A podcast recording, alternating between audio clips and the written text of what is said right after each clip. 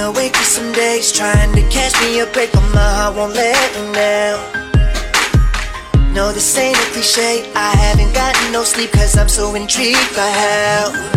Good morning and hello everybody. Welcome aboard American English Express. I'm your host Oliver. 各位好，欢迎搭乘美语早班车。 Pillow time. 今天开场给大家送上的歌曲是 Insomnia。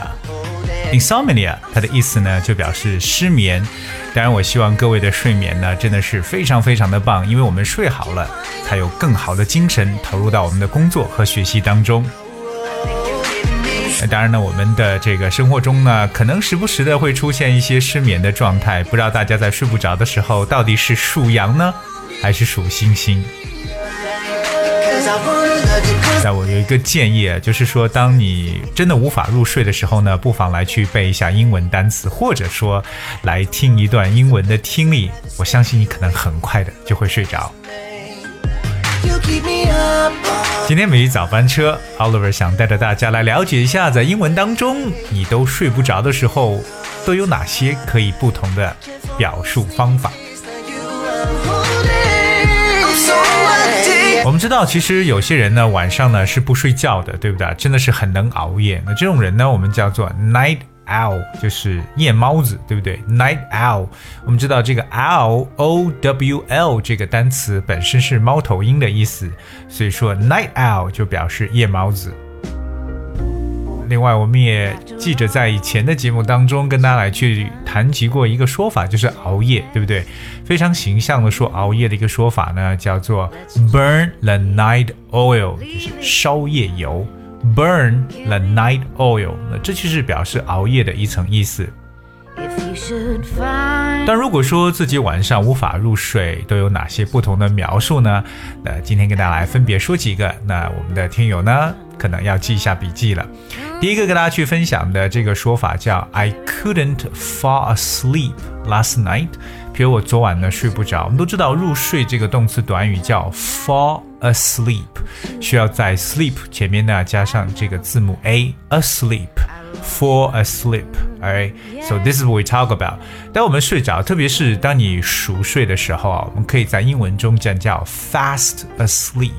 Like I was fast asleep，就是我睡得很熟。Fast 就是快速的这个单词，再加上 asleep。那这变成一个短语，fast asleep，熟睡，或者还有一个更加形象的描述叫 sleep soundly。Sleep soundly 就是睡的，就是发出声音的感觉。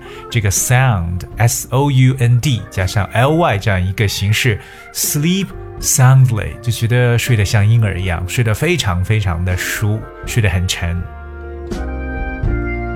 但我觉得这种睡眠质量应该是非常非常棒的。可是如果说我整晚都没有睡觉，对吧？我们还可以的表述方法有，譬如说 I passed a wakeful night。I passed a wakeful night。这里边教大家一个形容词 wakeful，w a k e f u l，wakeful。我们都知道 wake 这个词有醒来的意思，对不对？我们常说 wake up 就是醒来，所以 wake 加上 f u l 呢就变成一个形容词。So when we talk about wakeful, it means not sleeping or unable to sleep，就是失眠的。 不能入睡的，所以 wakeful 有点相当于 sleepless 这样一层概念。所以我整晚都没睡，可以说 I passed a wakeful night。这个 pass 就是 p a s s。I passed a wakeful night. This is one of the um the expressions that we can use. 这其中一种大家可以说的方式。如果说呢，我躺在床上彻夜未眠呢，就是 I lay awake all night. Lay awake. L A Y lay 就是躺的意思，OK，or、I lay wakeful all night 都可以。 been said and done. Who said it 当然，表示整晚无法入睡啊，还有一些其他的说法，比如说 I was up all night，这是比较简单的描述，I was up all night，or I stayed up for a whole night。因为我们知道英文中这个短语 stay up，OK，so、if you stay up，you remain out of bed at the time when most people have gone to bed or at a time when you are normally in bed yourself。那么 stay up 这个词可以表示就是熬夜这么一种说法。总之呢，不睡觉就是 stay up。 and I am bound with what you have lost. 但我们也知道有词 sleepless，right，无法入入睡的。OK，like、I had a sleepless night worrying about my exams。我因为担心考试，一晚上没有睡着。 I had a sleepless night worrying about my exams。刚才跟大家说的一个失眠的词叫 insomnia，I N S O M N I A，insomnia。 So insomnia is the condition of being unable to sleep，就是失眠症，这是一种医学上的一种疾病，叫 insomnia。那如果说我最近是饱受失眠之苦，就是 I've been suffering from insomnia。因为既然是一种症状的话，我们常用的动词是 suffer，s u f f e r，suffer from。insomnia 就是这个饱受失眠之苦，所以 insomnia 失眠症也相当于 sleeplessness。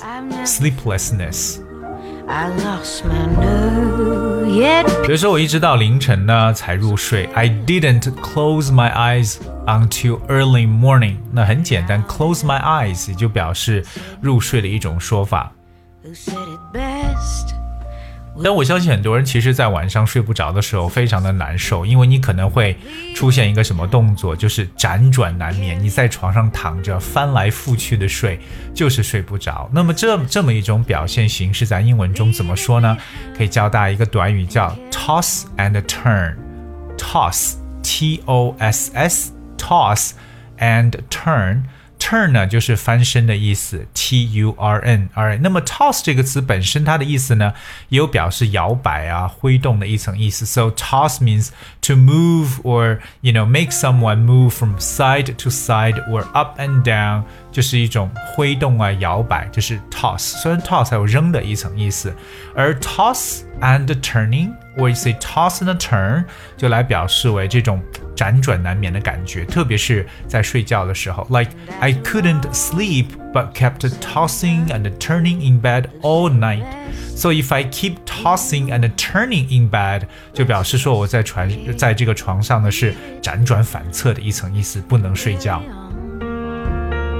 所以大家一定要记住这个短语叫 toss and turn，来表示辗转难眠。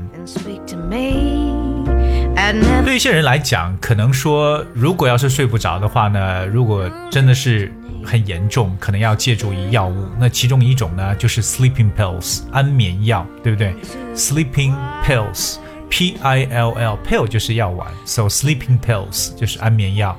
可是如果说，哎，好像安眠药也不怎么管用。Sleeping pills somehow didn't work for me last night。就可能我昨晚即使吃了这个安眠药，也没有睡好。那么导致的状况就是 I was counting sheep all night，一整晚都在数羊。那其实，在英文当中啊，其实更多表述的是 counting sheep。这个 sheep 就是绵羊，对不对？就表示呢睡不着。那大家是有没有试过这样的方法呢？就是从数字来数起，或者来去数羊啊等等。OK，当然我还是我建议的，最好呢听一段英文，可能你很快就入睡了。对于另外一些人觉得睡不着的原因，可能是不是因为喝了太多的这个咖啡因了？So maybe I guess like I drank too much coffee and I was wide awake all night。可能我喝了太多咖啡，一晚都没睡着。那给大家来教一个特别好的一个说法，就是你整晚都醒着。除了这个 couldn't sleep 之外呢，可以说 wide awake。OK，wide W I D E，wide awake。